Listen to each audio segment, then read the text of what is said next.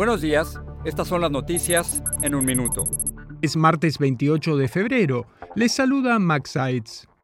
Casi 100 inmigrantes que fueron detenidos durante una redada en una planta procesadora de carne en Tennessee en 2018 alcanzaron un acuerdo por 1.17 millones de dólares tras una demanda colectiva contra el gobierno y los agentes federales. Se trata de una inusual victoria para los inmigrantes, que denunciaron discriminación racial y fuerza excesiva durante la operación.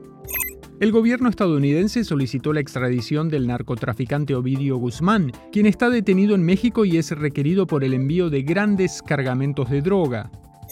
La Casa Blanca dio a las agencias federales un plazo de 30 días para que retiren TikTok de todos sus dispositivos, en cumplimiento con un veto del Congreso y en medio de sospechas de que la aplicación puede ser usada para espionaje chino.